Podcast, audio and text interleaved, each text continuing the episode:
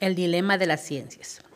En un mundillo lejano vivía un rey llamado Perfección, que tenía la impetuosa necesidad de nombrar un primer ministro, pero le resultaba difícil elegir al personaje idóneo, pues cuatro de sus mejores consejeros se disputaban el cargo. Se encontraban en la contienda el señor lenguaje, la señora matemáticas, las señoritas sociales y el joven artes.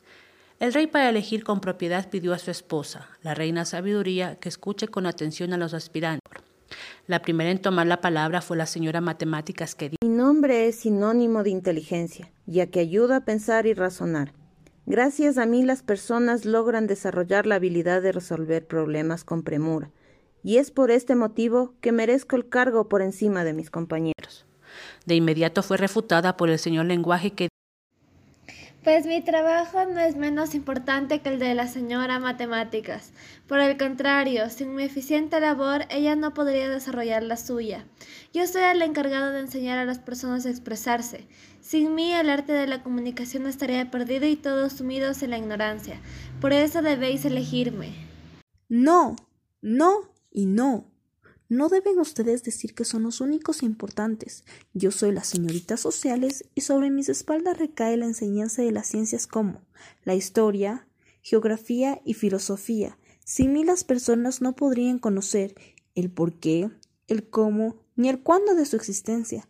Además, es gracias a mí que ustedes existen, y esa es la razón por la que yo debo ser designada primera ministra.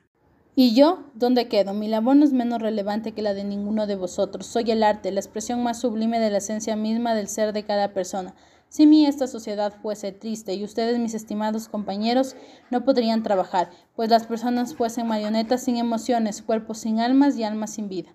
Debo ser yo el elegido, ya que solo yo puedo transmutar los sentimientos. Basta, ¿Qué estáis diciendo? Ninguno de vosotros es más o menos importante. Son el conjunto de todas vuestras enseñanzas las que convierten a las personas en seres autónomos. Así que exijo a mi esposo que los elija a todos y que nombre no uno, sino un equipo de mí. Fue así como en este mundillo mágico todos sus habitantes llegaron a vivir en armonía al encontrar el equilibrio entre racionalidad, pasión, emotividad y conocimiento. Gracias.